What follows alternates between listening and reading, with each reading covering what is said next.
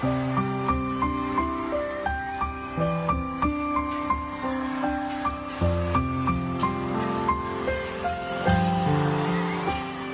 位听众朋友们，大家好，欢迎来到首尾相撞，我是阿星，我是舒姐，大家新年快乐！这是我们二零二三年的第一期节目，也是一期略有迟到的二零二二年终回顾。那本期我们邀请了我的好朋友小歪，我们会通过十个问题一起来回顾度过的这一年。先请小歪和大家打个招呼吧。嗯，大家好，我是小歪。嗯，其实一年的结束和另一年的开始并没有什么大不了，跟世界上任何两个普通一天的交界一样，时间还是冷漠的做着以秒为单位的运动。但我觉得年终总结还是必要的。如果过去的这一年很糟糕，它会提醒你，你还是好好的活过来了。这个也是去记录和书写的价值。那我们就开始吧。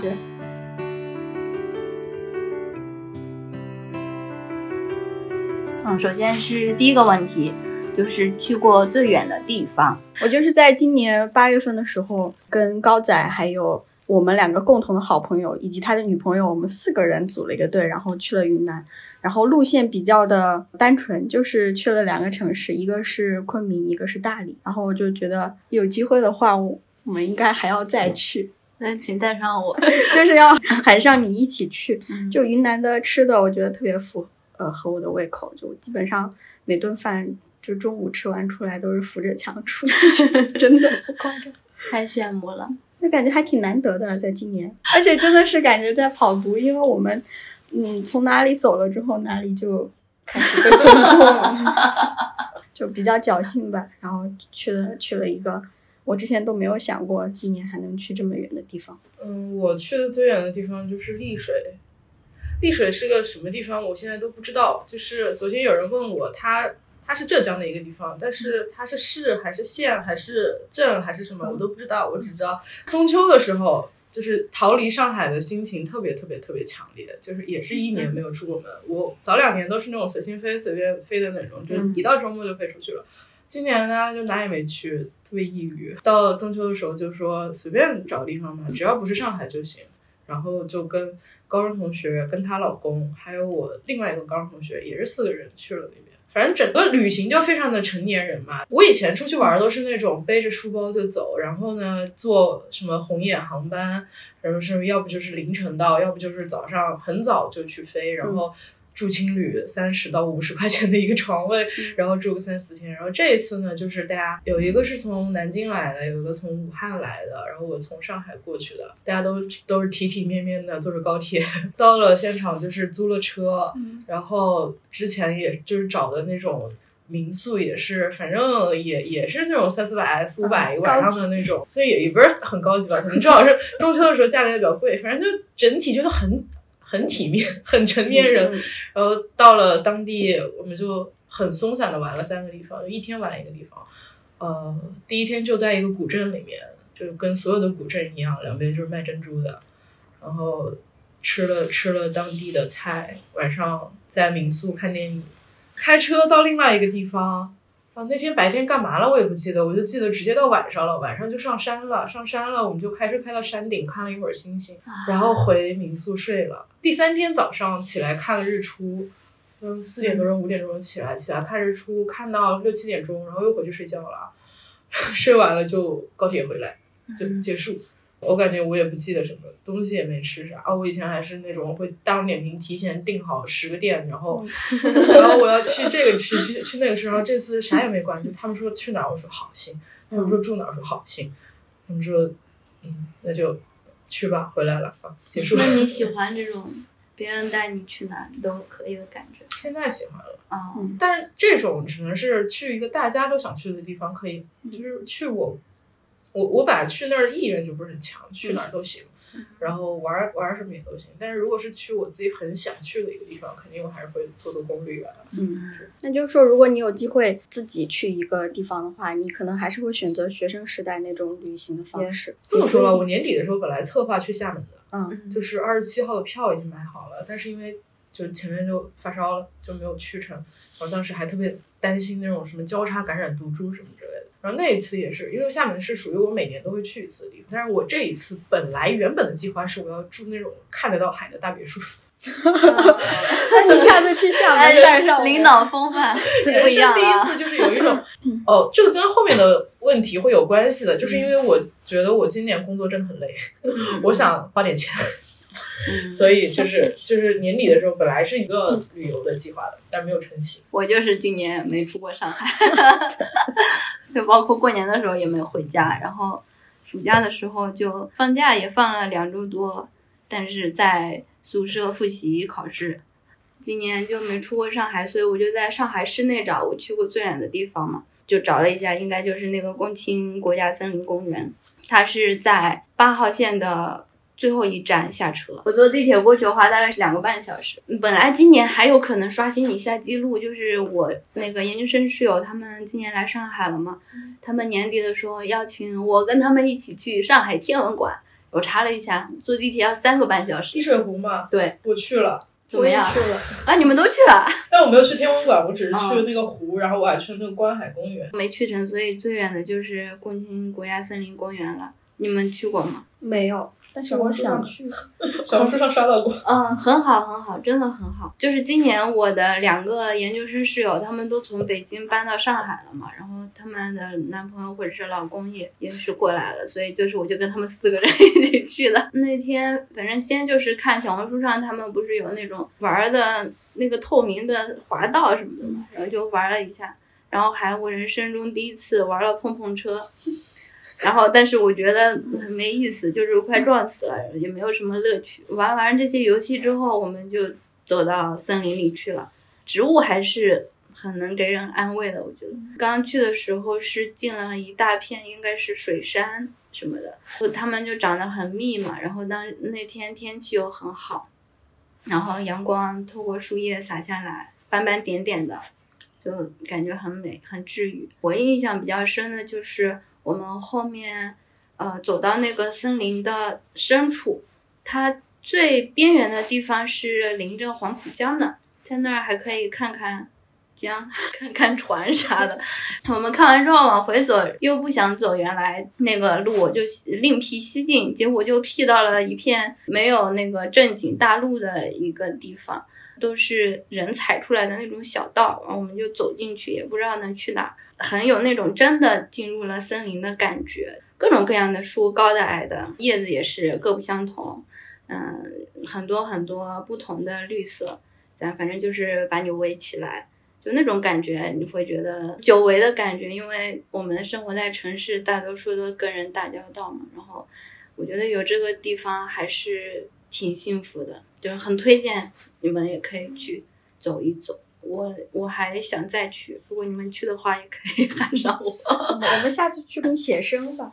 好呀，可是我我我之前有一次到闵行的一个公园，就是随便找一个公园去写生，然后发现不会写，你们都会画画呀？嗯，不太行。对，我只会看着那个照片人人脸的照片画，然后你说让我画树，我完全画不出来。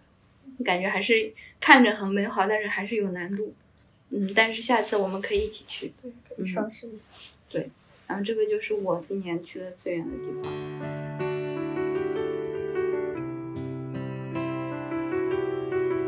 好，那我们进入下一个问题吧，就是一次哭过的理由。我哭的理由可能比较奇葩，我今年哭的最厉害就是。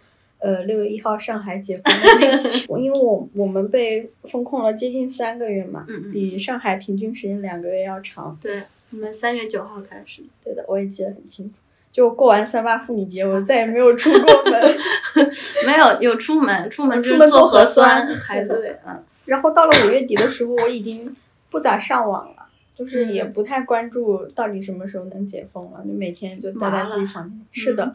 然后后来，当天晚上那个解封的消息真的出来之后，小区里面发了一个通告，带着那个章的，上面写着从六月一号开始怎么怎么样，我就有一点非常的难以接受。我那天晚上痛哭在寝室里，真的哭的特别凶，哭了一晚上。为什么难以接受？反正很难描述我的感受，就是不敢相信吧，就是太突然了。我不知道怎么描述，和外面隔绝太久了。我到后面，因为我已经不上网了嘛，我也不太看那个，就是官方的各种动向，就是那种解封的动向，我也完全不知道。我一直以为就是随便说说的，没想到是真的。你刚刚说六月一号解封，我都不记得了，竟然是六月一号解6月1封，啊，我一点印象都没有，就麻了，上半年都麻了。真的整个半年都没了。嗯，我我好朴素，啊，我的理由是工作压力太大了，就是我现在做的事儿是我不理解的事儿，我的岗位职责也是我不理解的职责。然后呢，就是我这个人没有什么大的志向，我只想只想做自己能力范围之内的事情，且我不希望太累。然后呢，我也希望我是在团队里面比较好的那个人，心理压力不用很大。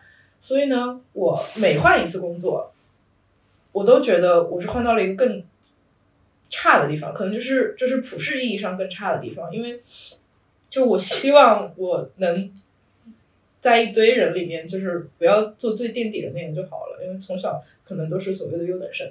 然后呢，但是每每到了那样一个地方，慢慢的、慢慢的、慢慢的，我又会变成被提上来啊，要负责啊，干嘛的，就是那不是正说明了你不是垫底了吗？就是我不想过这种生活，我不知道，哎，我反正就挺拧巴的吧。就今年的话，也是变成了那种，就是我当时换到这个工作呢，我是希望不要负责任，安安静静的做好自己的事情就可以了。结果呢，从今年开始又变成了负责人，管的事儿还越来越多，管的人呢也越来越多。就而且当时让我做负责人的时候，就是就可能是一些正常的职场手段吧，老板就说你先试一试，你试两个月。嗯，然后接替我的人两个月之后离职了，然后就这么做下来了，就嗯，反正就挺不能理解的。然后就到到今年年底的时候，有一次我都不记得是什么事儿了，反正应该也不止哭过一回，就是工作压力太大，事儿太多了，做不完，这也要管，那也要管。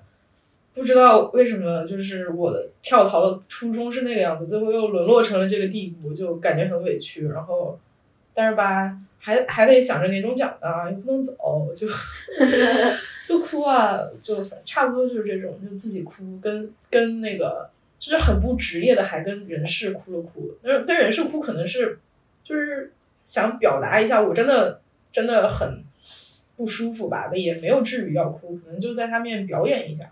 然后呢，还跟打电话跟爸妈哭，跟高中同学哭，反正哭的都是工作的事儿。嗯，就很社会人吧。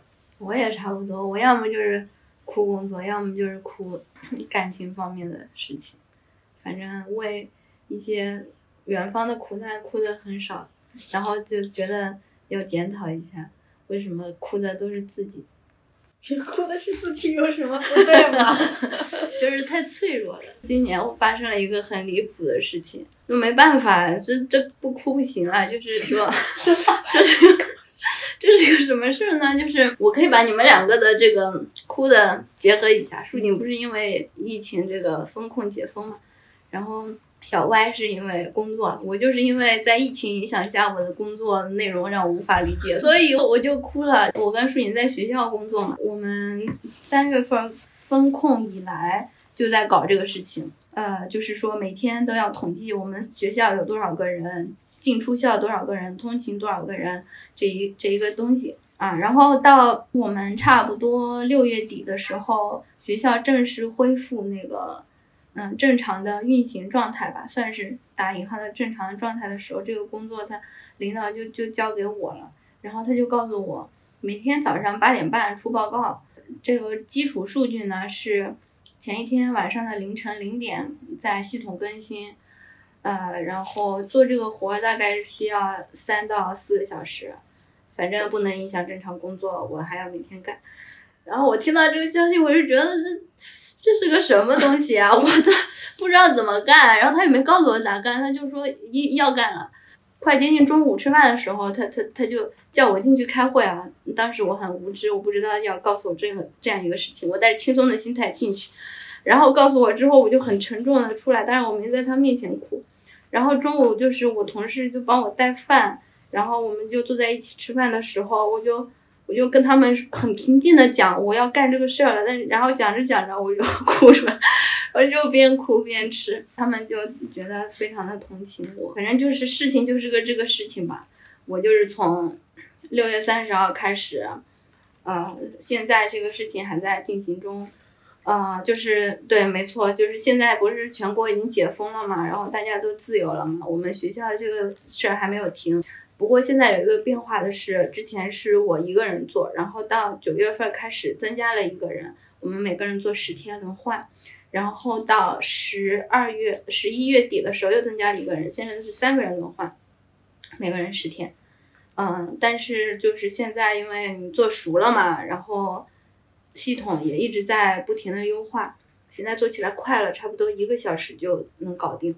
但刚开始做这个工作的时候，确实是非常痛苦，每天早上都大概最开始就五点多你就要起来去干，嗯，包括像我第一天接手的时候，我是晚上凌晨零点到四点这个期间去做的，然后第二天七点又被领导薅起来改，所以就是哎呀，反正这个就是我完全不能理解嘛。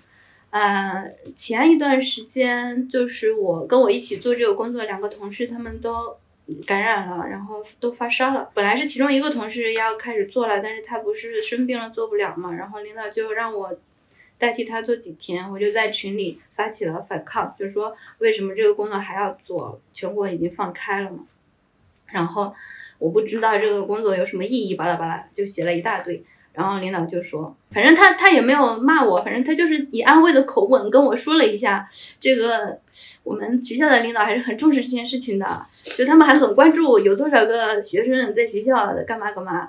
然后最后还补了一句说，可能也有你我不知道的原因吧，反正就是还要继续做啊。然后然后这个工作呢，现在就是我的同事还在做啊，过两天又轮到我了。嗯，大概就是 这么个事儿。好，我说完了，这个就是对，就是很离谱的一件事情，我为他哭了好几次啊。我要顺着你的话加一句，我不想当领导的原因是因为领导真的都是傻逼。哎呀，但是我刚刚虽然说什么领导领导领导，但我那个领导吧，他人也不坏，他也挺好的，他也任劳任怨。哎，我就不知道，就是问题到底出在哪儿，就这个感觉很难受，因为我我觉得他人也挺好的，我也不能怪他。我到底能骂谁呢？能骂谁呢？后面做到后面，我已经把这个事情看成是国家的历史事件打在我脸上的一巴掌了。嗯，对，它已经是一个，就就是时代带给我的一个伤痕。嗯嗯，就就就忍过去了，反正希望它早点结束，也也说不了别的，反抗也没有什么效果。应该留点历史资料。对，我就想说，不是九月份我们学校封封校了嘛，然后我就，哎呦，那段时间真的是痛苦啊，就是从早上六点钟起床，干这个统计的活，一直干到晚上十点。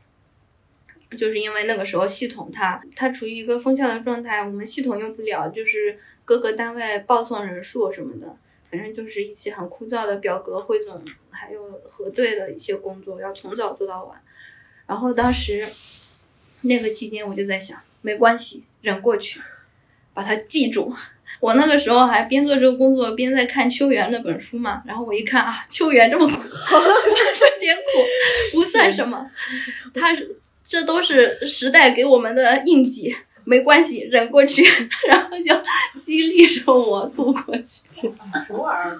呃，我我之前也反思过这个这个问题，就是看人家在苦难当中的嗯，记录，然后觉得我这点苦不算什么。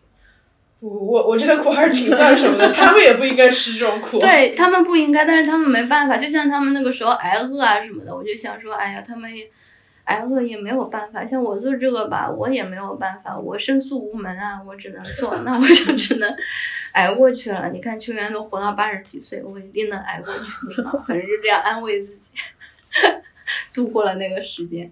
嗯，反正现在都过去了。现在这个活吧，大家就是也还好，大家都是八点钟开始做，九点半扔掉。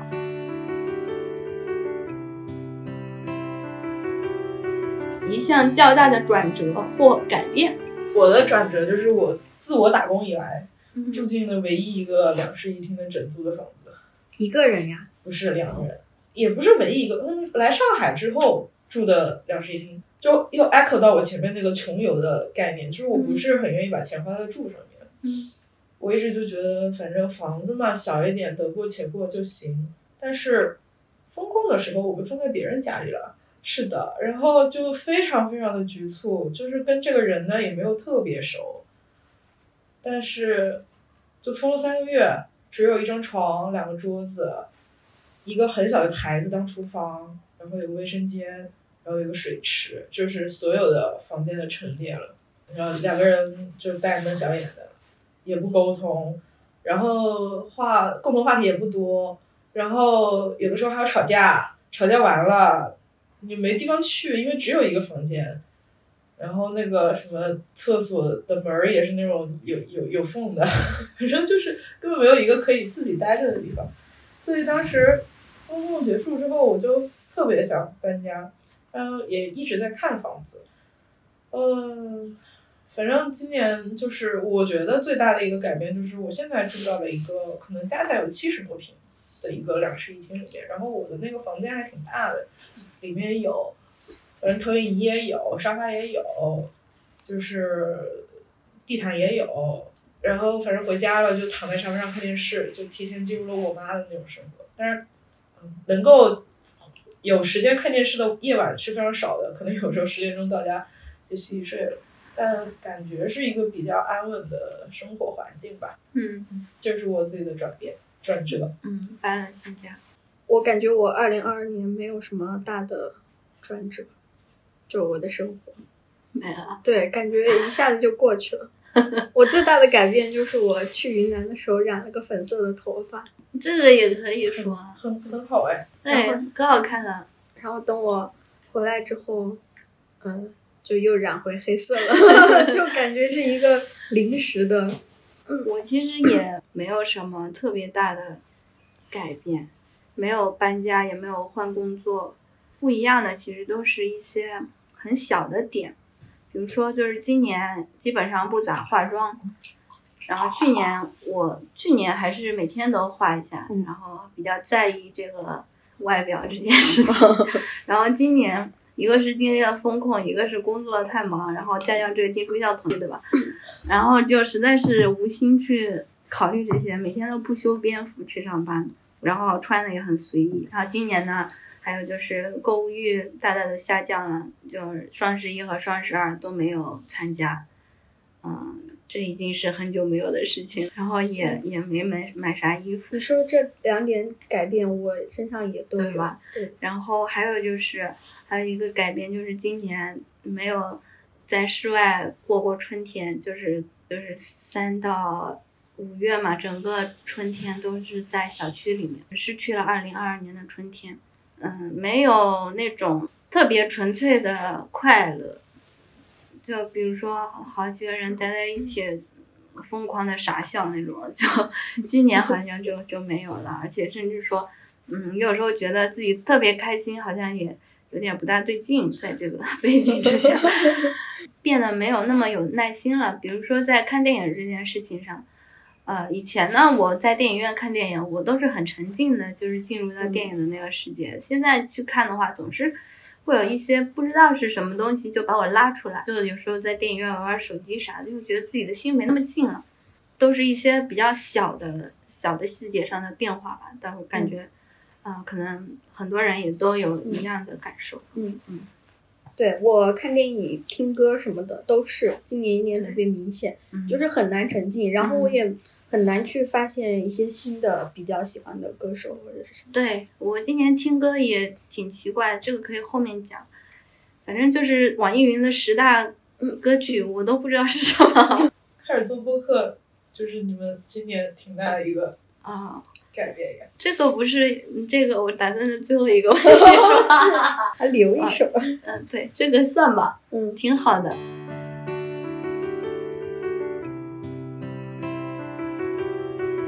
第四个问题是，一次亲身见证历史的遭遇。嗯，我们可以一二三齐声回答。我今年问过我爸爸，嗯，就是在我很想不通的时候，我就问我爸妈，我说：“你们活到四五十岁，你们经历过像今年这样的事儿吗？就是完全不理解的这这种政策转变之类的。我爸说，我们当时不想这些事儿，嗯，就是你说给我发工资，我就拿着；你说不给我发工资，那我也就干着。然后我说你们那个时候不是也有什么？因为我爸妈还都是公务员啥的。我说你们那时候不是也有什么国企下岗啊，或者甚至你再早一点，就是有有那种十年啊什么的。我妈说一点印象都没有，完全不记得发生了什么。我当时我就很震惊，我就在想，我十年之后我还记得这个事儿吗？我等我四五十岁的时候，我还记得今年这年是是这个样子吗？我我也不知道之后会怎么样。记得的，记得。给 你的创伤太大了。没事，回回头听听这期播客，咱就想起来了。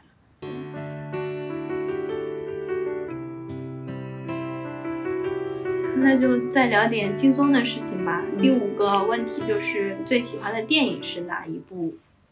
你们今年有看到什么就是新上映的，然后比较喜欢的电影吗？我感觉没有。有，没有，没有。今年新上映是什么？院线上映还是都算全球？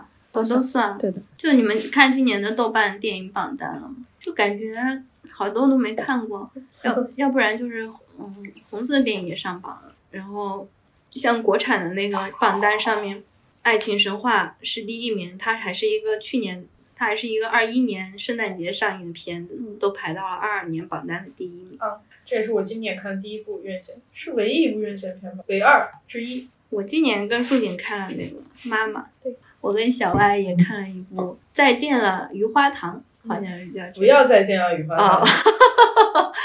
对不起，不要再见啊，余花堂。对我应该还算是去电影院比较多吧，然后还跟我研究生室友去看了那个，就是爬到一个高塔上下不来的，我忘了叫什么名字。坠落啊，对 你怎么不说上升呢？你按你坠落，坠落，嗯，我有印象的就这几次。我今年中途有段时间连豆瓣都停用了。我以前是那种国产电影扶贫爱好者，嗯，就是但凡中国有国产电影上院线，我几乎都会去看。嗯就算不看呢，我也会想办法买买票的那种。因为我早两年吧，还真的是挺喜欢电影的。最开始换工作，第一份工作离职的时候，实际上是想去搞文艺创作的。嗯后来好像文艺创作这个行业也快没了吧，也后来也比较庆幸当时转行没有转成功。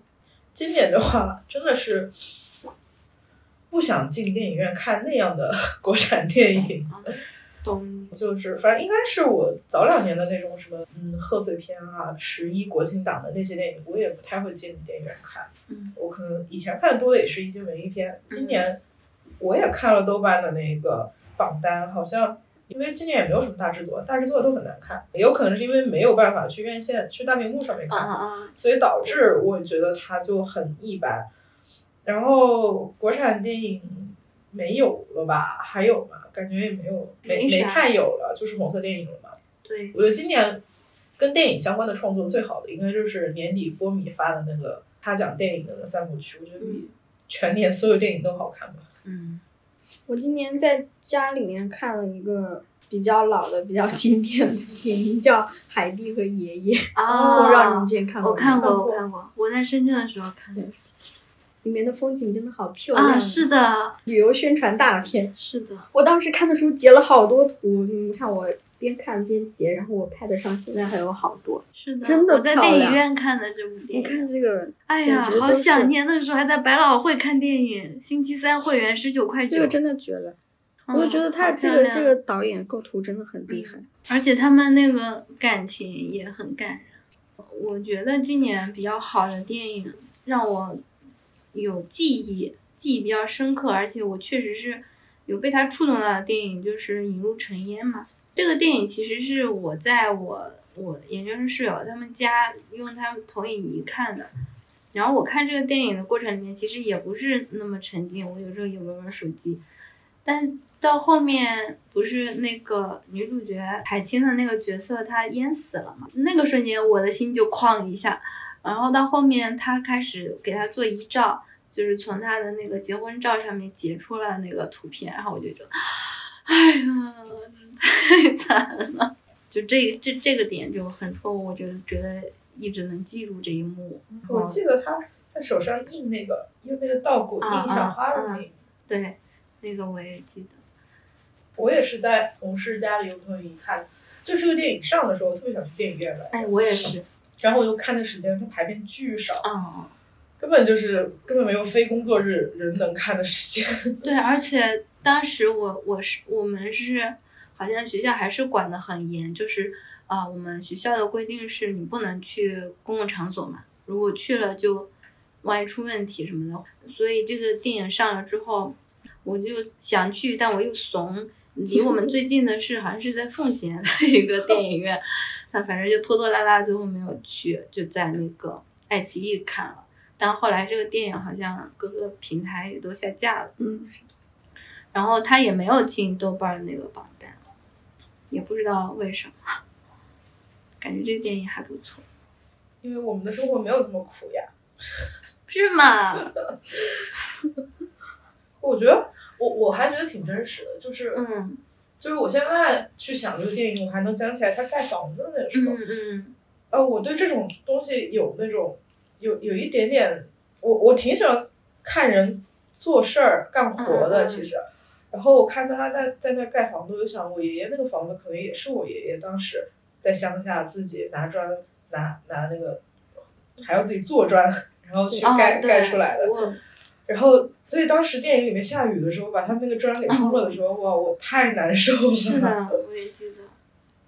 然后到现在，我爷爷那个房子好像还是他们村里面唯一一个。就是那种木质结构房，我爷爷就是一个挺朴素的老人，就觉得人可能快不行了，没必要花钱修房子，然后呢也不爱去医院，一定要就是可能希望就是临终的时候是在自己家里边。呃，我当时就是看那个电影的时候，我就觉得应该就是我跟我爷爷那一辈儿那些村里的老人就是很像。那段看着还挺震撼的，我感觉对我们这一代人来说，就自己亲手去从一砖一瓦造个房子，太太神奇了。嗯，我小时候我还记得，那个大伯他们一家就有那个砌猪圈儿，就用那个砖砌的，但是那个砖不是自己造的，是是拉过来的，但是那个墙是自己砌起来的。我今年其实印象比较深的是老电影，就是二零二零年那一部。嗯。啊，十二页讲爱情的，就是很工整的。第一页发生了什么，一直到第十二页发生了什么。第一页就是两个人相识，第十二页就是两个人分手，然后女主又认识了新的的男性，然后时间轴又拉回到第一页。我觉得就是很工整的一个电影，且它的里面的所有的情节，我觉得跟应该是跟所有的爱情故事都差不多吧，就是每两个人的之间的关系都能套进去那个电影里面的一两部。就比如说，刚刚两个人刚刚开始的时候，就是会一直打电话，然后呢，就会一直想见面。就比如说，我觉得现在都市丽人们十点钟下班，刚谈恋爱的时候，也希望跑到对象家里面去，就十二点到也没有关系，见一面就走也没有关系。然后到中间的话，可能过个过个一阵儿，就两个人打电话也没有什么话说了，就是吃了吗？晚安啊。然后到最后的话，你跟他说话了，他可能都睡着了。就我觉得电影里面的这种。这种设置还有一些台词的设置，真的还蛮真实的。所以，他就算过了二十多年，我觉得他依旧是我觉得讲爱情讲的非常好的一部电影。且陈奕迅真的好帅呀！哎，你刚刚说二零二零年是二零零二年吗？反正就是零几的。我刚刚就在想，哎，二十年，十二夜不是陈奕迅那部吗？二零年又有一个新的十二夜。哦，应该是二零零零年吧？嗯，就是张柏芝的，对，是那个。哦，张柏芝也很美。是零零年的。是谢霆锋也很帅，我都忘，我就忘记里面有谢霆锋。对，里面还有谢霆锋跟张柏芝的对话呢，很离 很离谱。现在。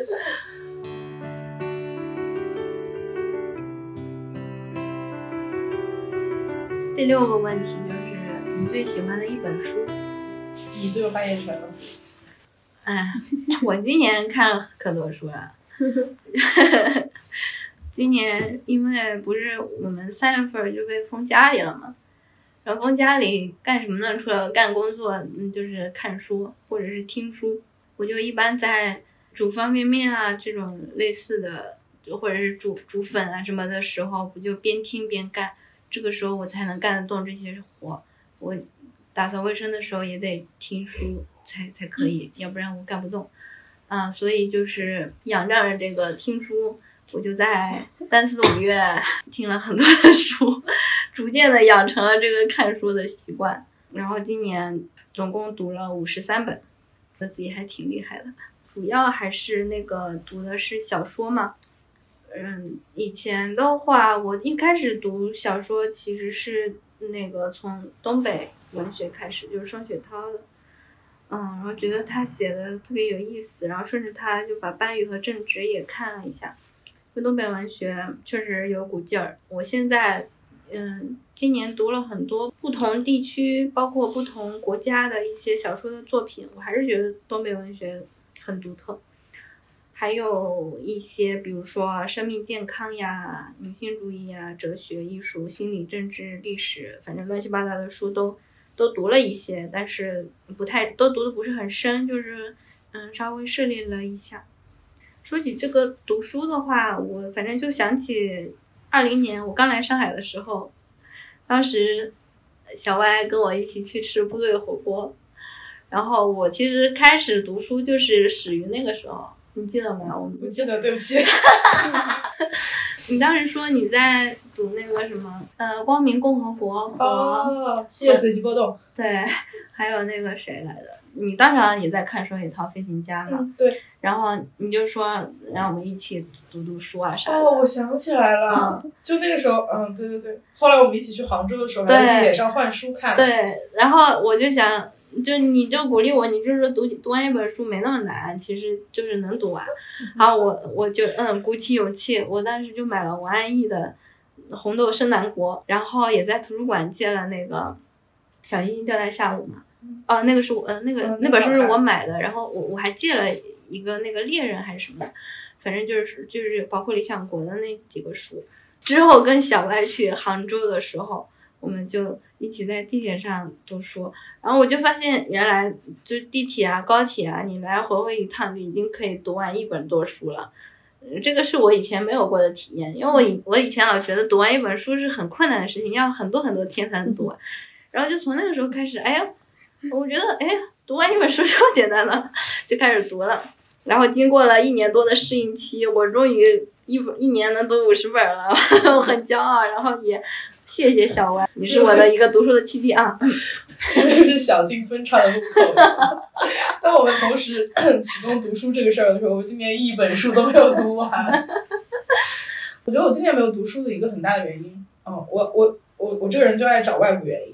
我今天我今天没有读书的原因，就是因为没有好的电影作品。我我好像去年的话，更多的是读那种什么，我去年应该还看了聊天记录啊，看了普通人那样的书，就是。我会先去看电视剧、电影，然后再再回过头去看书。然后今年，我记得今年本来是刘昊然跟周冬雨的那个啥啥电影，呃，对，平原上的摩西，本来那个是要上的，上了之后我可能就会去把平原上的摩西给读了。那那个真的很好看。哎，我好像也看了一点，然后就完全不记得。我都读了两遍那本书。嗯，然后我记得就是微信读书里面还有一个。我都不知道，甚至有私信的功能。我收到过一个我完全不认识的人发的私信，就可能是我以前点过那个《平原上的摩西》的，在想看还是怎么的。他突然给我发的私信，他说这本书真的好看，我根本不知道那个人是谁。今年真的好今年非常随机的读了一些诗集，嗯，也没有读完，就是可能看了一诗集嘛，慢慢读。就是看了一两首诗，嗯，一句都没有记下来，但是 就是有了读的这个动作，嗯，就今年印象深刻的是。姜思达的诗集，为什么印象深刻，并不是因为诗集印象怎么样，是因为那本书买不到。然后我是当时应该是过年的时候，特地托了北京的朋友去他的店里买花送的一本诗集，然后然后我就让他把那个诗集给我了，我就放在办公室里面，就偶尔翻一翻吧。嗯，就是呃，我觉得他写诗也没有写的多好吧，或者我也没有立场说他写的好不好，但是因为我今年。就是在各个位面上都接触了他的生活，就是听他录播客呀，然后看他小红书、看他微博什么的。我就他是有些细节或者有些词儿，他说出来，我大概知道他是在说什么事儿，所以就觉得那个诗集挺有真实性，就是是那种生活侧写的感觉，所以我会比较喜欢这一类型的创作吧。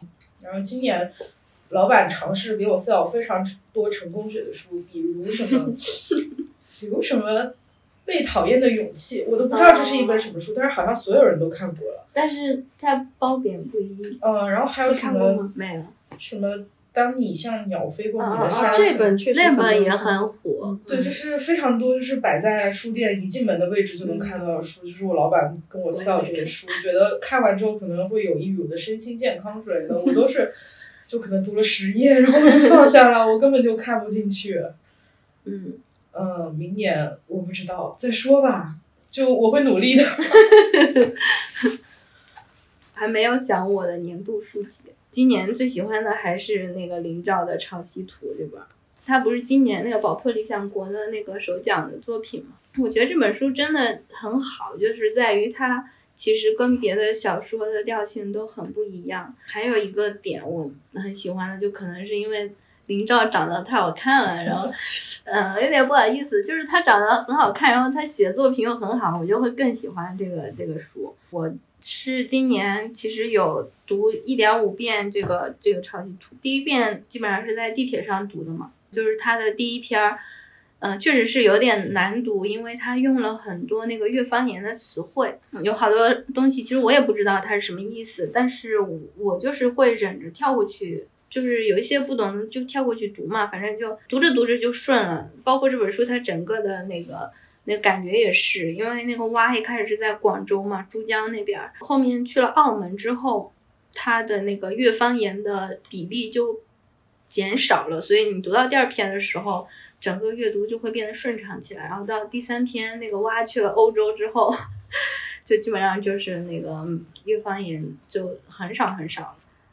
之前有写写一个书评，嗯，就是我写说明朝笔下的蛙，它既是个人的，也是历史的，因为，嗯，它其实是一个雌蛙，它在成长过程里面有对它性别的一个疑惑和选择的过程。它自己发展的这个过程，就是从它在中流沙那边，然后到它去欧洲，其实它的整个的见识也都是一个在扩大的过程，所以我会觉得。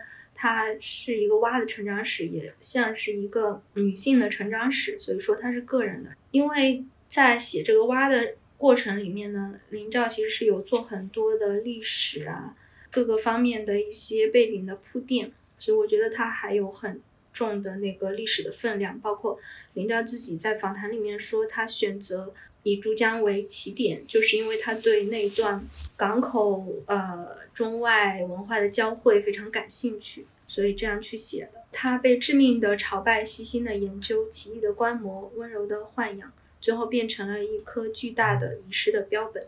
他的狂吞是好奇，他所有的别离都是真的别离。他的痛与苦浅浅附着于皮肤，却无法被忽视。他是母蛙，也是女性。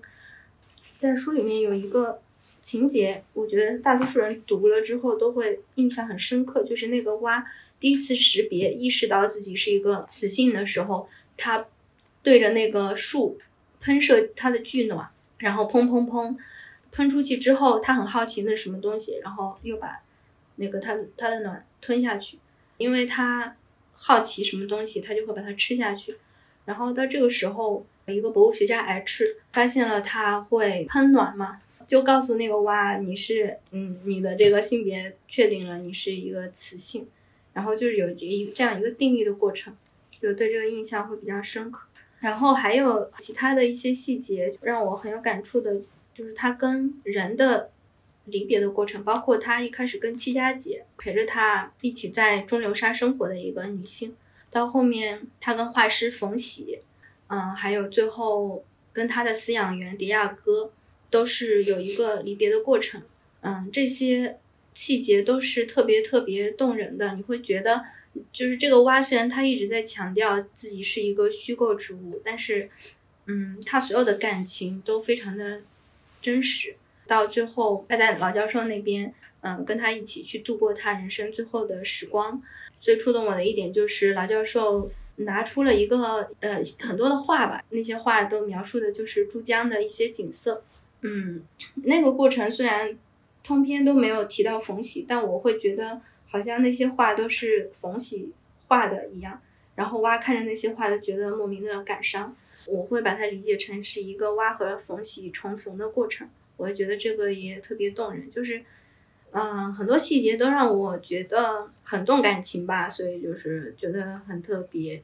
然后另外就是我们刚刚说了，林兆的语言密度是很厚实的，然后他在构筑那个珠江生态图的时候，他描写的很多细节，嗯、就好像是在建模一样，我我我有这种感觉，尤其是他在书的那个各个不同的地方有插入一些其实跟主线没什么关系的，呃，一些一些内容吧，嗯，就会感觉林兆他说是他是通过翻画册，然后有了这本书的灵感。我在读的过程里面也好像在翻画册一样，嗯，就是它本身是一个连贯的故事，但是偶尔这个画册里面会插入几页特别精美的图样。嗯，它跟主线的故事没有什么勾连，但是却非常非常的具有吸引力，会让你流连忘返。这种阅读体验是很特别的。啊，我的表达也也很混乱，反正就是到时候我们肯定也会在播客里面再聊这本书，就分享到这里吧。然后希望嗯那个今年真的能上这一期，我觉得难度好大呀。没事的，你不会的你就跳，你跳过前面很难的一些之后，你会被它的情节抓住的，你会自己想去往后看。等你看完一遍之后，你肯定会想看第二遍，到时候你再细细的读。然后像我第二遍读的时候，我就会边读边百度那些东西是什么意思，然后就会从中发现乐趣，嗯，很有意思的。加油我看这么慢，我第一遍就在百度。没事，你先去看情节，它情节也很好呀。然后我今年我看了一下读过的书单，我感觉，呃，基本上都是跟我们节目有关的。啊，对，也就是说，除了节目之外，感觉没有什么自己自主去看的那个，好像基本上都是我们定了说要聊这个主题的，然后我就会去看跟这个主题有关的书。那你有最想推荐的一本书吗？嗯，我最近是因为生病了之后，就是感染了之后，不是在家里面休息嘛，嗯，然后休息的期间就看了一个一直想看的，嗯，就是那个苏珊·桑塔格的《疾病的隐喻》那本书。那本书不厚，就是因为其实主要就是他写的，当时写了两篇批评的文章，然后、嗯呃集结成的一本书嘛。嗯然后里面就主要谈了一些呃他们那个年代什么呃肺结核呀、艾滋病呀那些疾病的隐喻嘛。嗯然后这本书当时在中国出版的时候是零三年，就是当时刚好有非典嘛，嗯然后这个书一度就变得很畅销。然后在二零年那个从武汉开始的那个呃肺炎开始的时候呢，就这本书又重新被拉到了 大众的视野。然后我一直到我自己生病了我才看，你知道吗？我感觉就是从这本书聊起的话，其实也有一个很大的话题可以聊，因为它里面其实讲了很多就是疾病在不同方面的隐喻。然后就举个例子，里面你讲了一些疾病隐喻的那个军事的意象，就是医生在给癌症病人治疗的时候，会用一些军事上的那种语言来描述，比如说患者被那个放射线所轰击什么的，就是会有一些这样子的描述。就这只是其中一个方面吧，但是他讲的那些军事化的意象，就有让我想到我们在抗疫的时候用的一些语言，你知道吗？哦就一定要是坚决打赢疫情防控保卫战，嗯你知道吗？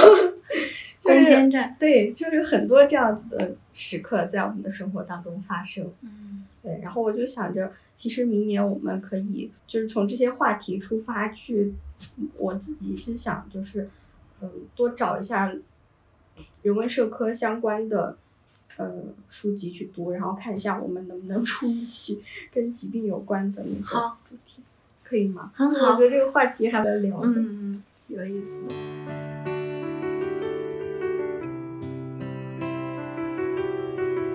下一个是最喜欢的一首歌，我今年就很少听歌呀，就基本上都在听，要么在听书，要么在听播客。嗯，除非是我那个特别需要放松的时候，我就会打开那个网易云音乐，然后点开心动模式，它就会随机给我播歌。所以就是我今年就很疑惑，就以前我都会知道，我会今年喜欢的一首歌是什么，就大多数都是粤语歌嘛。今年就粤语歌也听的很少，基本上看了一下网易云给我的那个年度歌单，都是一些轻音乐，就表示今年压力很大，嗯，需要这种音乐来舒缓。然后我今年喜欢的类型也更加的偏这个方面吧。如果说要有特别推荐的话，我觉得我会想推荐一下那个林生祥的音乐。就其实林生祥，大家如果看过《大佛普拉斯》和那个《阳光普照》的话，会知道他在那个电影里面的配乐都非常的出彩。今年也是听他的那个《阳光普照》里面的配乐都很多，尤其是《动物园》这一首，啊，就是听到的时候都会。嗯，也会想回想起电影里面的那个情景吧，就是，呃，阳光很灿烂的时候，但是有的人却躲在黑暗里，嗯，然后觉得这首歌很有力量。另外就是也想分享一个自己听歌的体验，就是我不是压力大嘛，因为工作也也很多，也都不是我喜欢的，我就会。现在有一个习惯，就是每天中午吃完饭以后，会跑到我们学校的一个湖边儿坐着，坐在那里，有时候带一本书看看，或者是也不看，就听听歌，然后在那边在那个长椅上眯一会儿。嗯，我之前是有一次听到了《Waves》这首歌，嗯，就是这首歌也不是也不是说有什么特别，反正就是那种很舒缓的调子，然后我听着听着。的时候，我突然睁开眼睛，有一只蝴蝶就飞到我旁边的那个花上面，就是在那里面飞来飞去。然后这个时候，那个阳光又很好，那个地上斑斑点点的，风也很舒服，我就觉得好好轻松啊！那一刻就非常幸福啊！这个也可能是场景加持，也可能是音乐加持，觉得有音乐就挺好的。希望大家都能找到这样轻松的时刻。对那一块，我觉得真的每次去湖边走，嗯，就看那一块水波光粼粼的，还蛮治愈的。嗯，就尤其是冬天的时候，冬天如果天气好的时候，我就对去那儿特别好。对，所以我就只有到那儿，我才会觉得啊，我在这里应该还可以再待一会儿，待一阵子。就是那个场景，就觉得别的地方可能都享受不到。嗯，我网易云歌单前十首都是陈奕迅，我也觉得很离谱。但今年我并没有特别刻意的去听陈奕迅。嗯，我也是听播客听的比较多，压力大或者在不需要用脑子的时候会听。我今年听歌也没有什么情绪波动，感觉难道是在学习粤语吗？我也点点开一个歌单，然后就放下去了。然后我的网易云歌单应该是从一八年开始的，可能反正就是后一年跟前一年的歌单会有百分之六十的重合率，就每一年都是听那些歌。嗯，今年慢慢也没有组建新的乐队，也没有发掘新的。歌手，反正就还是在听那些歌，然后到年底的时候，陈奕迅开始开演唱会了，就听他演唱会的那些歌单，为此还开了一个网易云会员。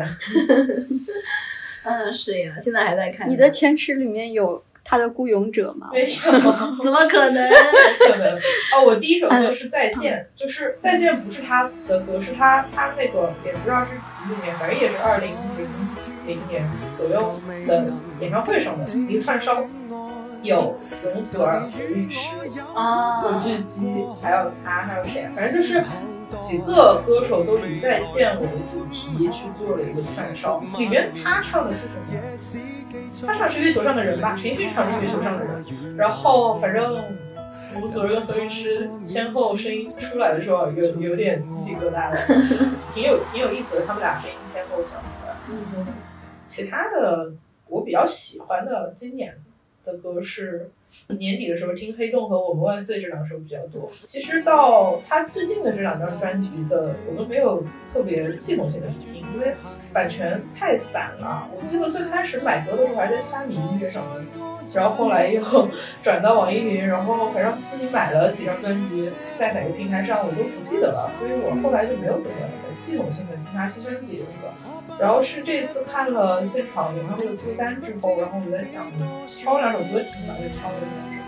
就是《我们万岁》这首歌，我为什么会听？是因为他今年开了一场就是线上的那个演唱会，就是在晚上的时候在红馆里面他唱了这首歌。《我们万岁》里面一共有可能有三次还是四次那个“情人游天地”这个词，他一次都没有唱出来。他每每唱到那边就忘词，就非常好笑。就到最后一次他忘词的时候，他自己已经在那边笑了，就自己都搞不清楚为什么会忘词。所以我就觉得这场景很好笑。我每次我就所以听这个歌的时候，它虽然是一首抒情一点的歌吧，但是我真的觉得太搞笑了。我应该明年还在听港乐吧。我也会听的。我今年看了一下，因为我听歌平台很分散嘛，嗯就是网易云音乐，然后 Spotify 还有 Apple Music 嗯都开了，因 为其他两个我都没看到那种年度总结，嗯好像基本上就是国内的 app 喜欢出这种年度总结。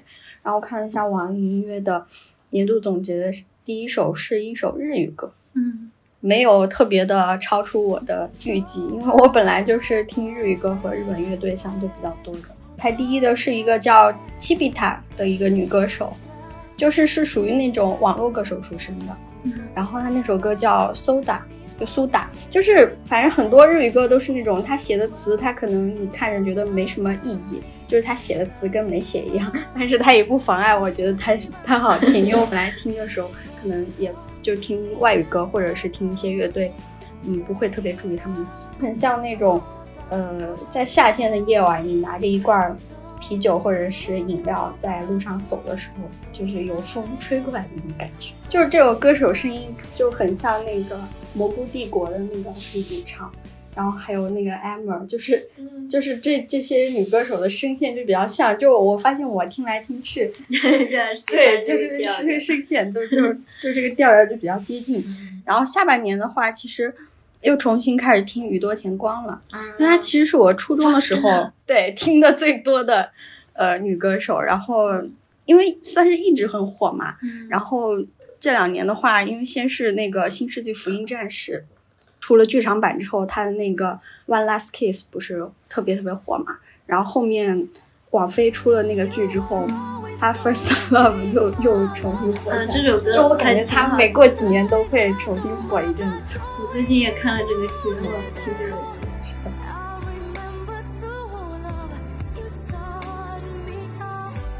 那下一个问题就是今年看过的一场比赛、一次演出或参加的一次活动。你俩参加过活动吗？我参加过，我今年啊活动还挺多的。是吗我参加运动会了，跑接力了？我也参加了运动会，走上阵了。你不是参加了很多活动吗？说出来我们开开眼。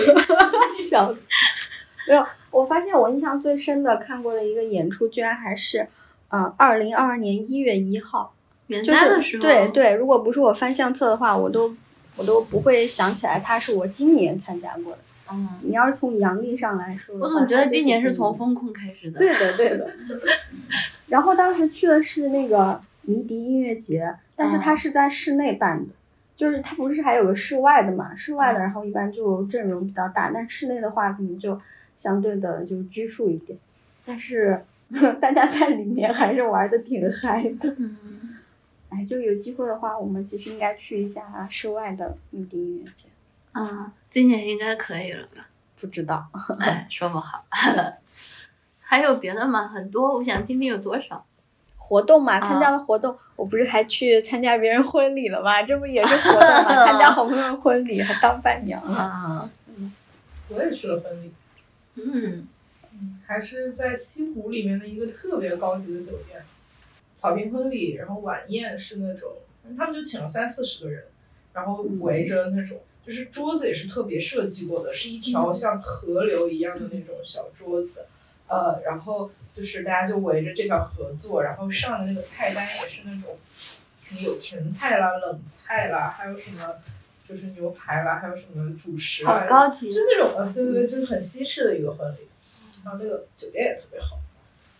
我今年印象最深的是一次，就我去看了一个脱口秀的专场，就我每年都会去看脱口秀的专场，今年去看了小鹿的《女儿红》，然后它理论上应该是三月份，然后推推推推到六月，又推推推推到九月，就是九月的时候去看，然后他那个专场名字叫《女儿红》。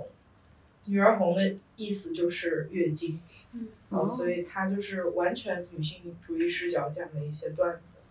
我去看，因为小鹿以前是单立人的，我对单立人的演员比较熟一点，就基本上他们来上海的话，我都会去看专场。然后，但是小鹿这个专场是就是包给效果去做了，然后就搞得比单立人那个穷公司 fancy 很多。现场还有伴手礼，他伴手礼送了一个避孕套，还送了一个呃卫生棉条，鼓励女性独立 做自己的这种打破枷锁之类的。内容基本上都是男的不行嘛。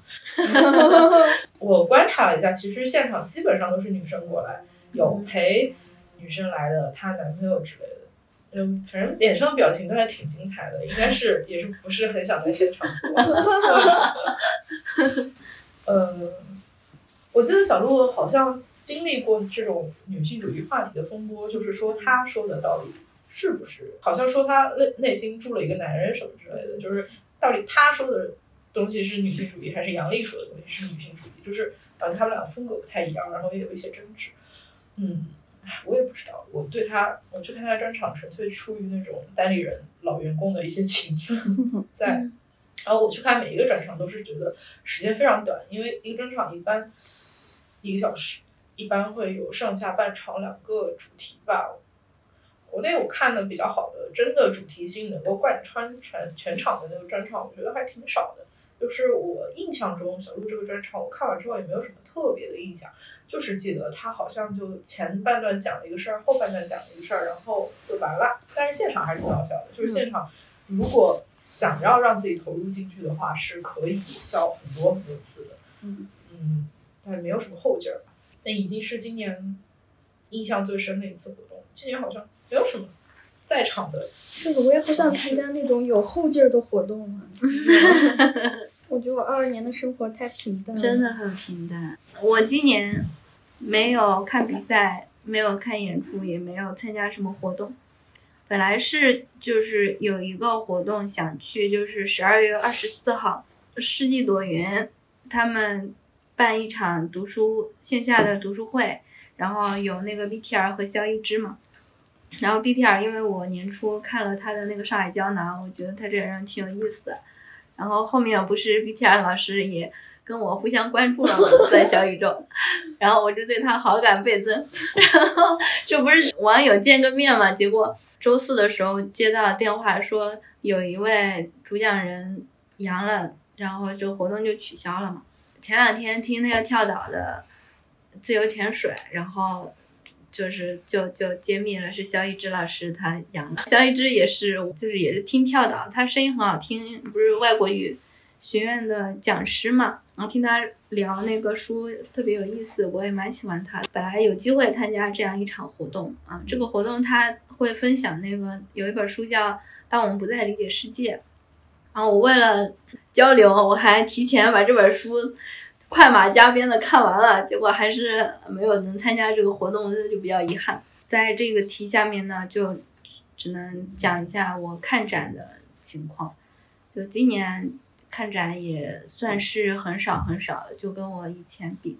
今年去那个浦东美术馆看了一次，然后去当代看了看了一下。边那个其实我觉得也挺好的，但是它很热嘛，很热门，我就不说了。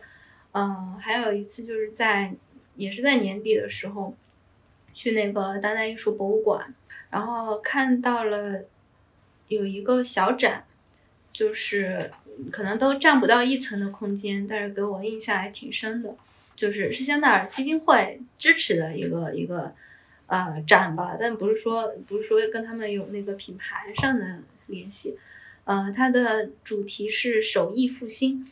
然后在这个展里面呢，就是展出一些手艺人的一些作品，就是他们的那个艺术艺术作品都是用时间堆起来的。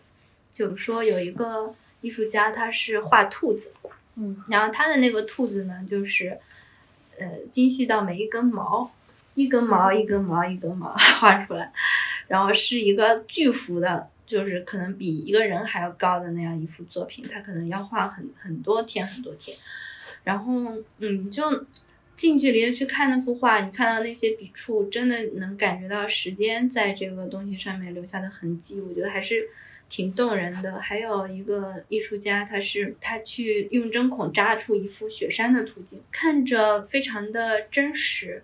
他自己在那个影片里说，他就觉得这个。他扎针孔的过程就很像是心跳，咚咚咚咚。他感觉这个好像是他跟他妈妈的一种联系，就好像是躲在妈妈的肚子里面去听到妈妈心脏跳动的声音一样。他在扎的过程里面会想起他妈妈以前做缝纫的时候的那个过程，然后这个也是有那个时间时间凝结在其中。还有一个我印象比较深的是一个艺术家，他是会去自然界收集很多。比如说像那种树刺啊，还有各种树叶啊、枝条啊什么的，然后就用它们特别自然的那个弯曲的形状当成是文字，就是做一幅自然的语言出来。嗯，还有他有做一个项目是用那个植物的种子去把《道德经》的每个字去覆盖掉。我反正觉得这些想法和做法都是挺有意思的，而且就是就会让你特别的想去慢下来，因为我们现在不是强调什么效率什么的嘛，你会看到有一些人，他们就是生活在一种自己创造的很很慢、很很自在、自我享受的那种世界里面，所以就还是挺感动的吧。这个展览的名字叫《狂人之秋》。然后策展人是说，他们他们其实是狂人，就是他们敢于跟这个世界不一样，所以就是起了一个这样子的名字。然后这个整个展的布展也很有意思，就是它有很多不同的空间的设计，就跟我们平常看到那个展，就所有的展品都趴在墙上是很不一样的。他们用了很多的木质的立体的东西把这些展品给撑起来，然后你可以在那个。呃，空间里面去看他们的那个制作的过程，比如说像那个有一个艺术家，他是用每天敲那个银银片，把那个银子敲成人的关节的形状。当你进入到他的那个空间的时候，你就能听到他梆梆梆梆敲银子的声音。嗯，反正这个策展的那个方式也很新颖。嗯，我就觉得挺好玩、挺有趣的，是我今年印象比较深刻的一个展览。然后。这个当代它目前应该是有四个展正在展出，都是免费的嘛，所以大家都可以去现在还有吗？有的有的，到今年二月到三月份才结束。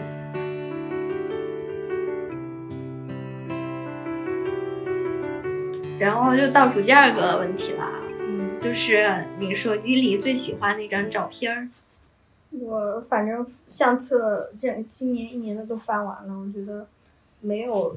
特别的想挑出来一张啊，嗯，但是我今年因为很迷那个小熊猫，嗯，然后我就 去看了小熊猫，给它拍了照，嗯，也没有全天直播，就是它饲养员会发一些呃视频在网络平台上。你是去看这只吗？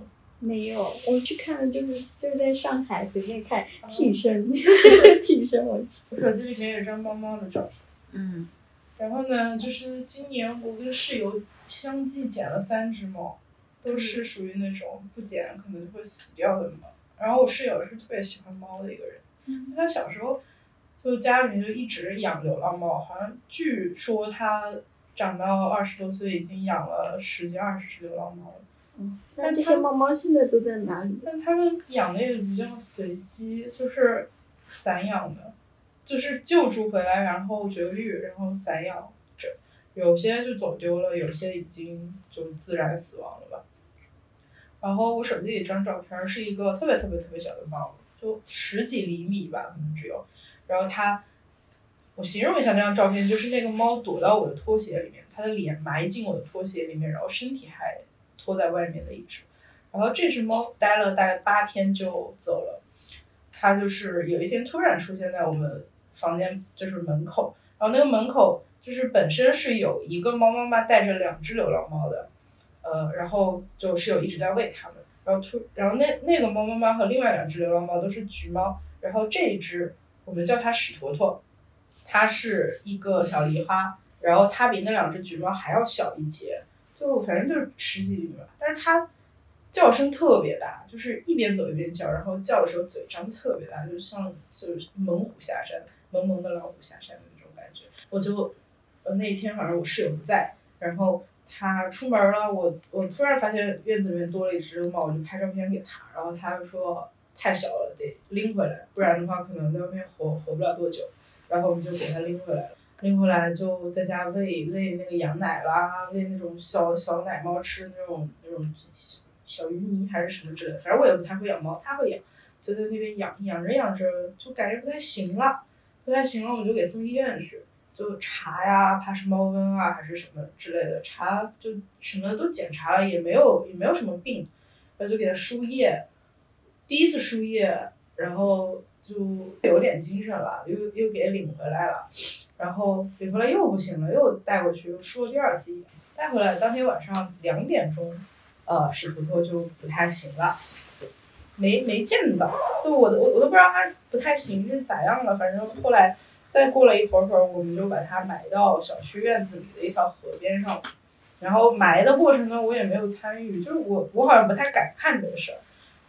它叫屎坨坨，是因为它喜欢玩屎，因为那个时候还有另外两只流浪小猫，它喜欢玩另外两只流浪小猫的屎，就把它从猫砂盆里面刨出来，玩别人的屎，然后在地上滚，所以就给它叫了这个名字。我看到你写那个故事，我就觉得。挺伤心的。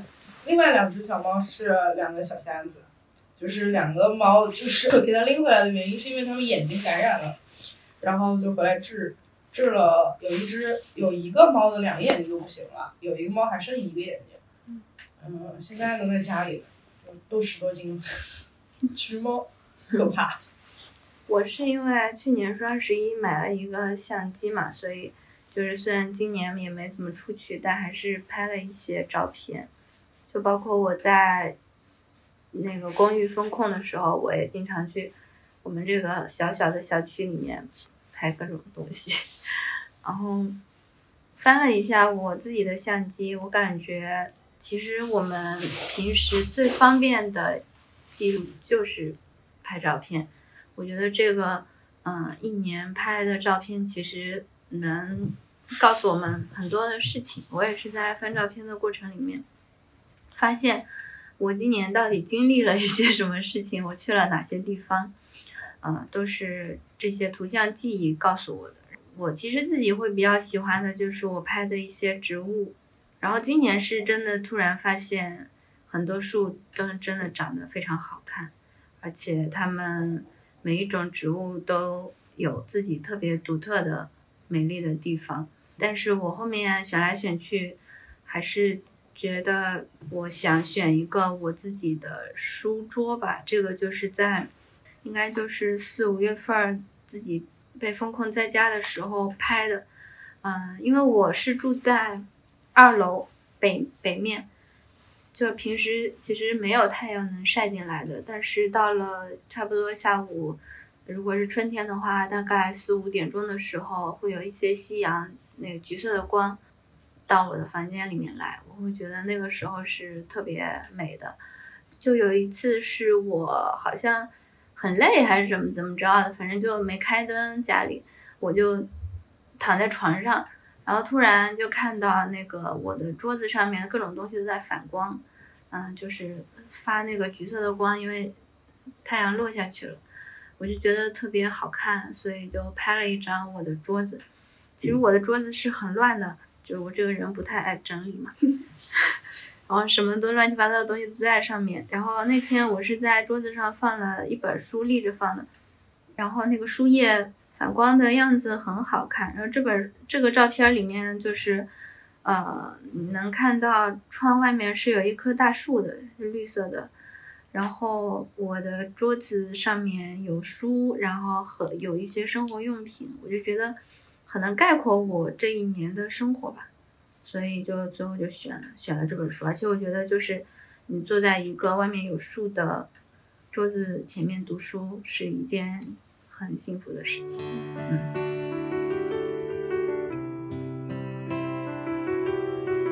那就最后一个问题，前进的一小步。你读书了？我读书了，很好。我赚钱了。赚钱了也很好，我做播客了，嗯，做播客了也很好。我没赚多少钱，还可以了。嗯，就是我前进的一小步，是我今年是我毕业以来唯一没有辞职的一年，但想辞，但想辞，但忍住了想辞。要得益于在家关了三个多月、四个月，可能前前后后在家工作的时间有四个月吧。应该嗯，怎么说？我刚说了，我录录播课了 录播课也是也是，其实也是疫情的产物了，算是某种程度上。是的，但是我们刚放完第一期是五月二十九号发的，然后六月一号就解封了。我觉得你们封控期间还能录播客真挺好的。我封控就感觉什么都没干，就而且整个人都懒掉了。我不是就居住环境不是很好嘛，我以前可能还在家里面会就是动一动。拉拉伸啊，干嘛就是小幅度运动一下，但是那时候就啥也没干，每每天就躺在床上，躺在床上开会，躺在床上写字儿，躺在床上睡觉。嗯你现在有空间了，可以做很多事情。然后我懒了，真的懒了，不知道什么时候才可以重新做回一个我直立们今天行走的人类我们今天做一个约定，你马上就好了。啊！嗯、我我的话，我就是真的读了挺多书的嘛。我哪能想到我一年能读五十本书呢？我真骄傲的不行了。骄傲。然 后对，然后我也做播客了，我是树女的搭档。啊，我们播客在二零二三年二一月二号的时候突破了一千的订阅，对，我特别开啊我换心新话筒了，对我们买了新话筒，这是今年的，嗯，去年买的。去年年底买呃，去年年底买的，但今天是第一次用。对，那谁让我们都病了呢？就没办法。大家都有进步，都是好事儿，都是好事儿。我不知道，我不知道这是不是好事儿。你是好，你赚钱了就是好事儿，钱就是好事儿。我那天在想，就是就是前进的一小步，是到底是正确的路上走一小步，还是 在错误的路上越走越远了？我不知道呀，就是就目前吧，就算我工作是我今年的成就感，但我也不知道他到底是正正确路上那条事儿，还是错误路上那条事儿，我想不明白。正确的，正确的。好，行，谢谢领导。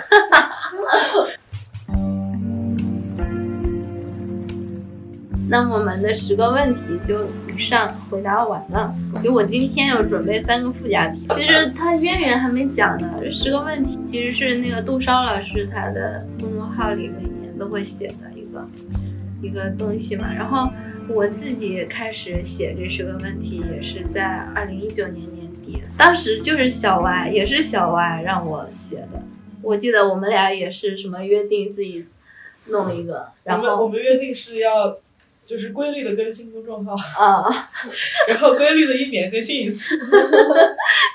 那你还坚持了？他是一九二零二一二二，每年都算写了吧？我去年没写，因为因为去年就是一直在加班嘛，整个一月份基本上都是在加班，没有时间写，所以我今年就十二月份就赶紧开始写了，结果一月份就病了，就到现在这个今年我还没有开始正式工作，感觉很侥幸。我今年写的时候就就是陷入了非常深刻的自我怀疑。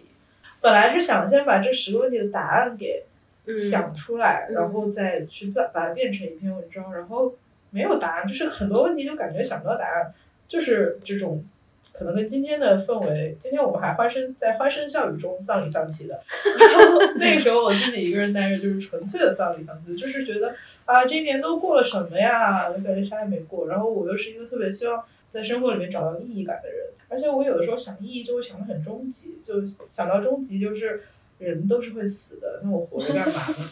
然后这个就是，就在在年底的时候就非常非常丧，就是以前的那种那种不开心，可能是真的是朋友聊一聊就会缓解的。今年我记得后来十月十一月的时候跟阿星出来聊了几次，聊完了就是到最后还是感觉没有任何问题得到解答，两个人都在叹气。最后只能说你加油活着。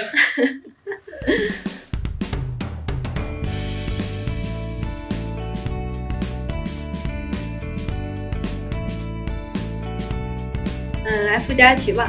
嗯，第一个附加题就是我们这是个播客节目嘛，然后我们几个其实都算是比较深度的播客用户，然后我入坑播客也是小歪带我去的，所以他就是我想来想去，有时候觉得他跟我一个人生路上的明灯一样。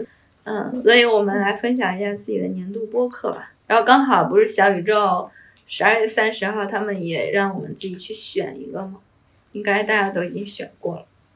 是最肤浅的最现实。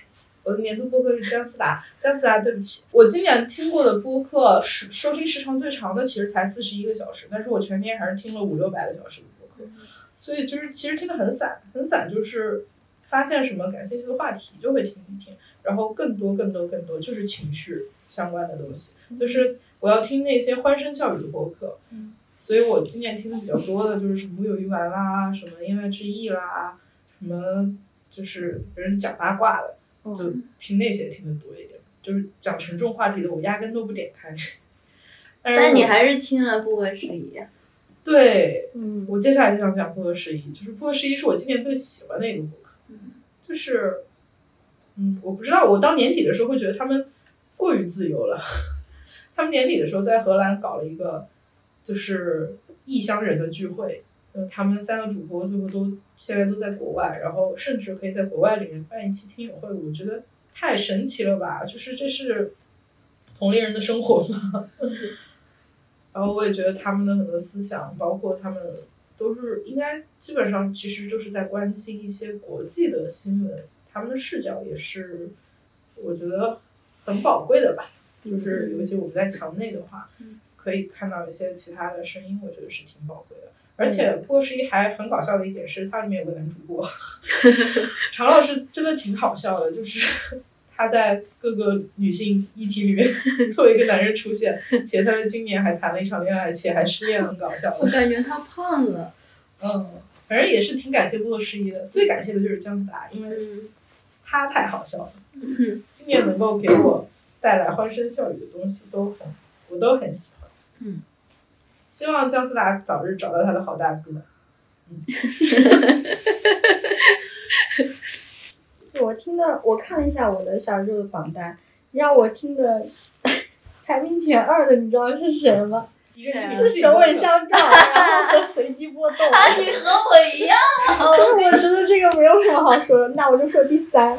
我第三是那个问题青年啊嗯，就这个上次因为我不是分享那个关于嗯，呃那期挺好。对呃文学里面的发疯那个，啊问题青年的话，我觉得跟不合时宜有时候给我的感觉是比较像的，就是他们关注的一些话题啊，还有视角啊什么的，就是听了之后我就觉得啊，原来这些青年人在做这些事情，你知道吗？就是会很神奇，反正也是会会给我一些鼓励的那种感觉，因为我感觉他们一直都是号召那种，就是青年人就是要多思考，而且不要太畏惧跟别人不一样。我今年的话是发现了有一个特别好的新播客，叫做《昨日之海》，然后我也已经安利给各路朋友。然后它其实是一个讲文学的播客，他们的两个主播是比较文学学这个的，然后研究生毕业之后就做了这一期播客。他俩都是我校友，所以我就更喜欢这个播客了。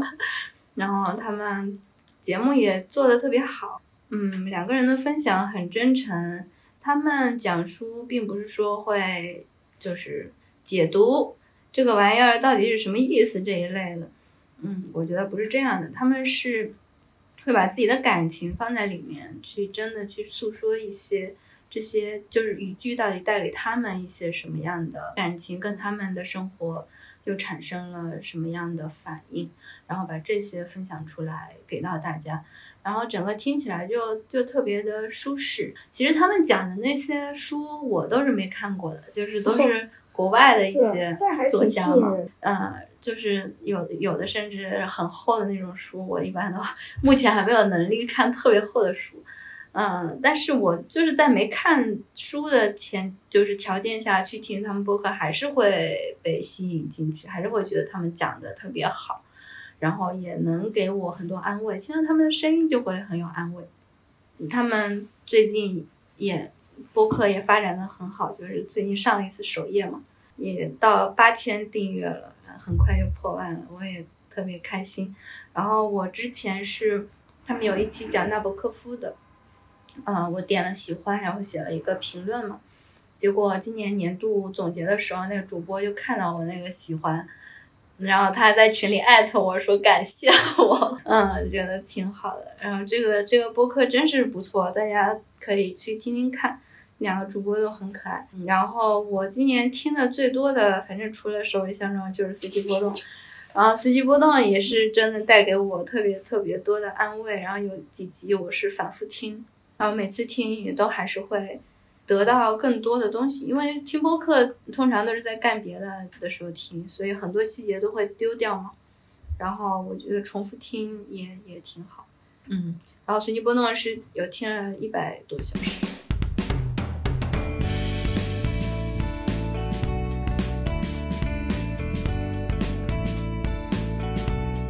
那就下一个，嗯，附加题二，二零二二年度关键词。我当时写的是关键词是荒诞和极端。嗯，确实，我当时写了一个词，嗯，是离谱，这个真的很离谱。不管是这个大环境，还是我我自己的亲身体验，我都觉得很离谱。我觉得就是这样的耶。二零二二还还还能有关键词，我很满意这个关键词总结。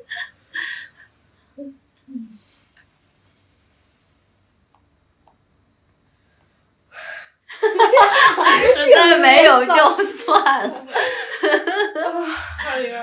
沉默了。沉默，沉默了，沉默了。好，嗯就这样吧。嗯，大致给他一个那个总结，对他尊敬。附加题有没有对我尊敬一点？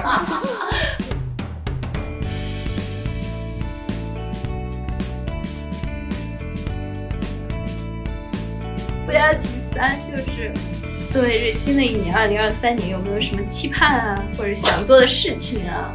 有吗？就还是要想一些嘛，这不然这一年咋过呢？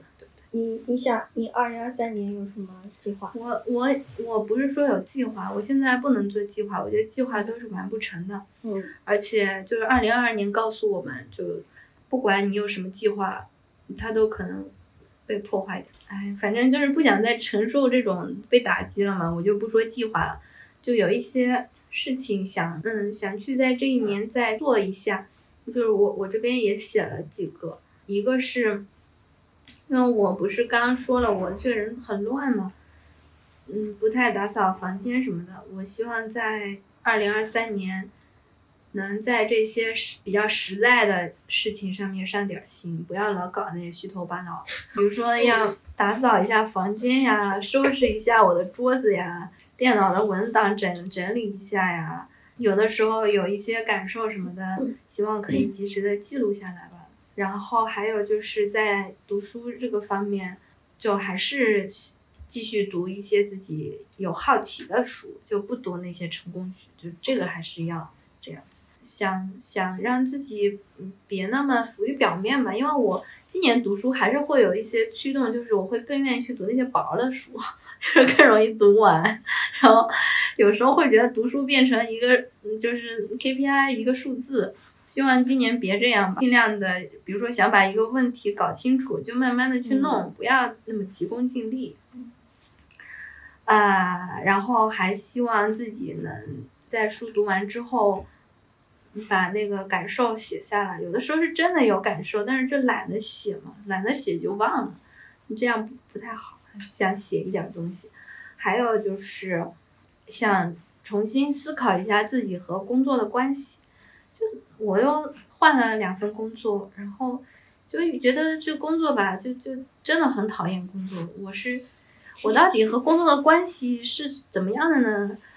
是不是世界上所有的工作都是这样？不管我换去哪儿，我都会讨厌它。就是这这个东西，我想再搞搞明白，重新的梳理一下。就是如梳理清楚的话，我们说不定做一期节目什么的。嗯再好好的想一想这件事情，因为，嗯，我不知道，反正我对做播客这件事情，嗯，就是一年快一年，还没到一年，我还是有很大的热情的。就是嗯还有两个啊，我写的比较多，就是要去别的地方，就是二三年我可不能一直待在上海了，然后别的地方跑一跑。我挺想去大理的，嗯，就很想去大理，还有敦煌。我想去敦煌看壁画。我一个甘肃人，现在我一直都没去过敦煌，想了解一下中国的艺术史方面的东西，然后去实地去看一下，比如说那些什么石窟啊、壁画这些东西。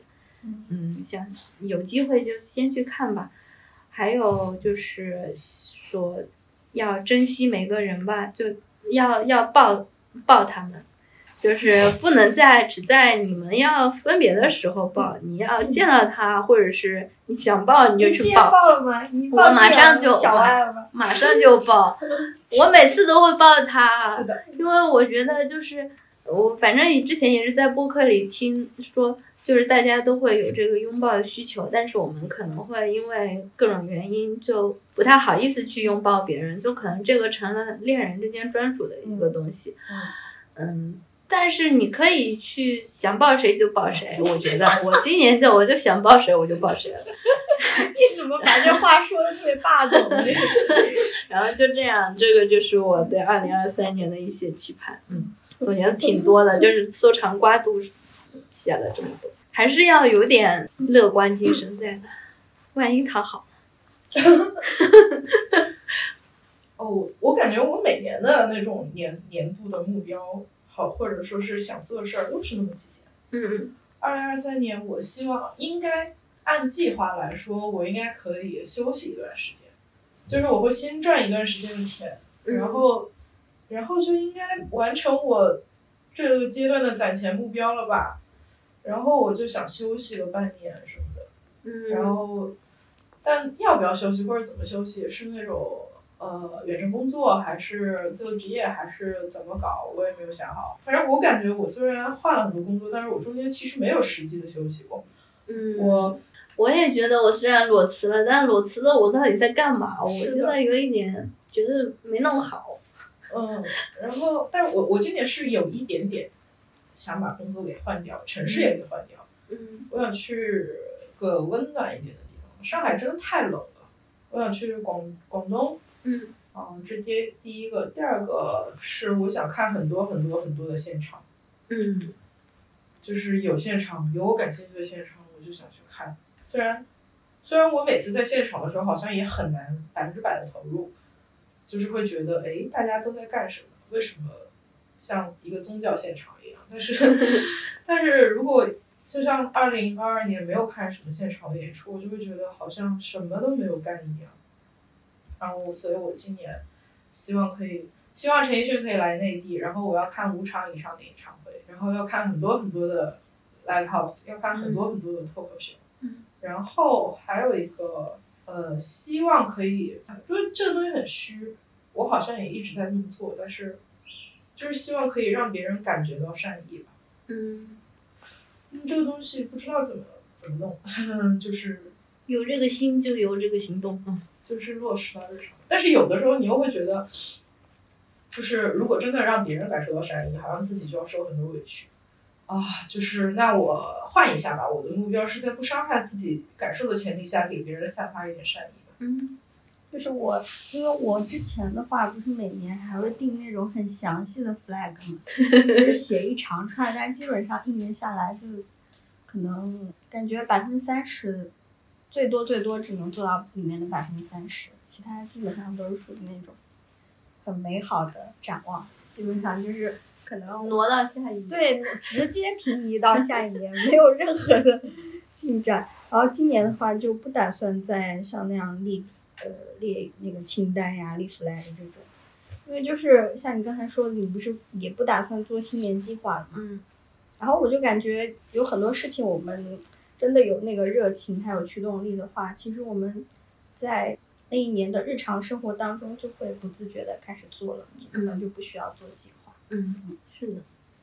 像我们今年的话，应该就是播客会继续做下去嘛。播客我没说，是因为它是一个自然而然的事情，对的对的都不需要我说。是的，它就是很自然，就是会一直做下去。对，而且我们的呃想探讨的范围，包括想呃邀请过来一起聊天的人，嗯就是会呃越来越多，越来越广泛嘛，整个的。然后我觉得就做这个节目，对我自己的生活来讲，我觉得挺好的一点，就是嗯，感觉有扩大我在跟这个世界接触的范围。嗯嗯因为之前的话，我感觉我嗯相对比较宅一点，嗯就是也嗯不怎么主动和各种不同的人交往嘛，这样子。嗯，然后今年因为前面也说了，对于发现一些新的音乐呀，看一些新的电影啊什么的都没有很大的激情。但是我发现我到年底唯一保留下来的就是我对画画还有激情，你知道吗？嗯就是我对，就是比如说我在社交媒体上刷到一些呃新的画师，然后就会像发现宝藏一样，然后在那翻看别人就是过往所有的作品，然后有时候去翻墙看一些海外的画师，然后就感觉还是很有激情，嗯，然后就这段时间生病休息在家的时候。虽然自己没怎么画画，但是老是会去看一些别人画画的那种视频，直播的那种过程，作画过程，你知道吗？嗯，然后明年的话，嗯，就是因为之前也说了，想跟你一起去公园写写生嘛，对吧？嗯然后觉得应该会很有意思。对，嗯，因为有的时候我们真的会呃到一个环境里面，嗯，在一个特定的时间、一个特定的光线下，我们会觉得那个场景特别的美好，想给它记录下来。嗯然后我觉得除了拍照之外，就画画也是一个很不错的方式。应该就没了吧，就是这些。因嗯为今年也不打算列那种很多的计划。嗯，那我们这期节目就差不多了，对我们就跟听众朋友说再见吧，好的，拜拜，拜拜。